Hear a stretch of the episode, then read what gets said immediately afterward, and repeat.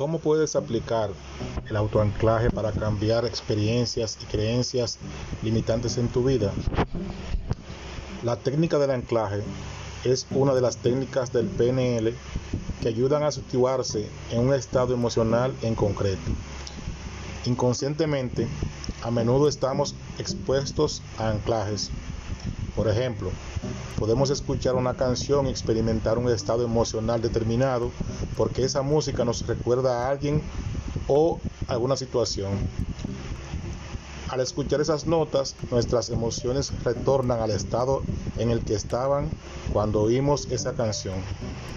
En mi caso hay una canción que siempre me ha gustado y cuando las canciones se escuchaban mayormente en la radio, esperaba horas en la emisora donde la colocaban mayormente en la noche.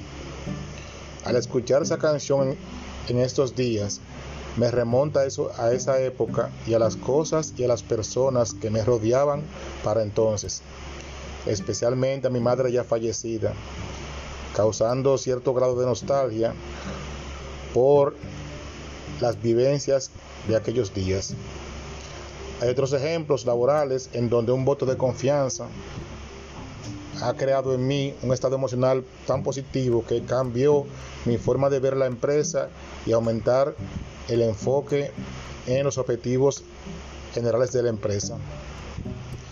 El primer paso sería identificar el estado emocional en el que queremos estar cuando llevemos a cabo la técnica del anclaje.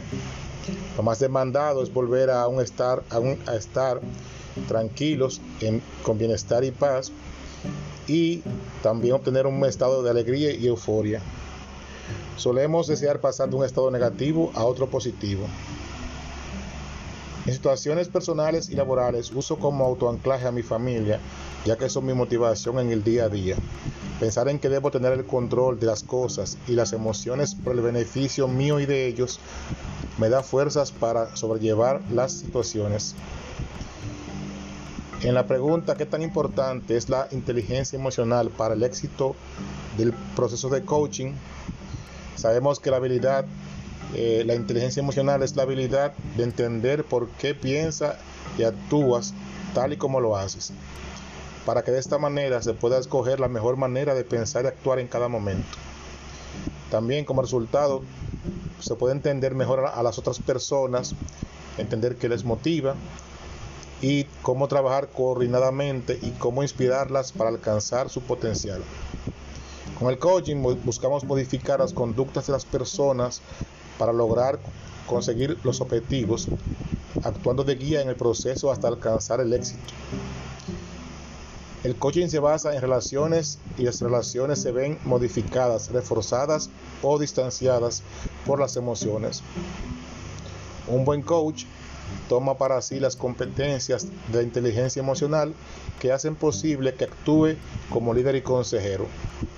Un coach que usa la inteligencia emocional es consciente de sí mismo, suele ser sincero, creativo, capaz de brindar su ayuda e ir más allá de los simples consejos. Si no tengo la capacidad de conocer a las personas ni ponerme en su lugar, entonces no puedo influenciar en ella para lograr los cambios que son requeridos.